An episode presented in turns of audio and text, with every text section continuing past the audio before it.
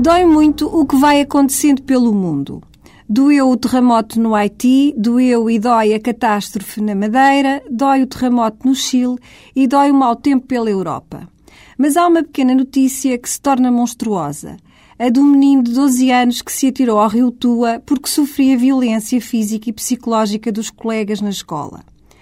Falamos muito de menores e de não à violência contra os menores e as crianças, mas poucas vezes nos lembramos que essa violência é exercida por outros menores e que se pode tornar destrutiva e fatal.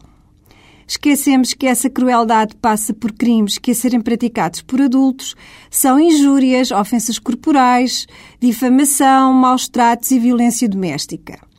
Que andamos a ensinar aos nossos filhos e aos nossos alunos? Que se deve proteger os mais novos e mais fracos ou, pelo contrário, que os devemos prachar, rebaixar, envergonhar, agredir, porque ele é que prevalece, é do mais forte e é do que está melhor acompanhado. Proteção legal para isto? Sim, há. E há crime que enquadre? Sim. Tudo depende para a punição da idade do menor que o pratica. Mas será que o Código Penal chega para responder a estas atitudes?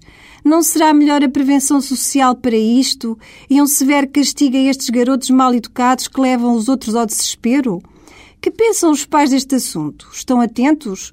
Estamos todos atentos? Que menores estamos a formar? Que adultos somos nós que formamos estes menores? Para tudo queremos uma lei, um código, uma pena, um castigo e saber de quem é a culpa. Mas onde andam valores como a coragem, a ajuda ao próximo, a honra, o orgulho, o orgulho em ser honesto?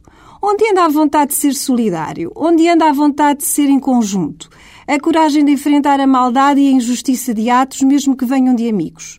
Onde anda o saber sacrificar-se pelos outros, o saber ajudar e ser herói ficando em segundo plano? Onde anda o altruísmo? E a vergonha? Onde anda? Alertemos os nossos menores para estas situações e o dever de as denunciar e evitar. Alertemos-los com uma simples afirmação. Leandro Filipe, podias ser tu. E alertemo-nos com uma simples frase. A culpa também pode ser minha.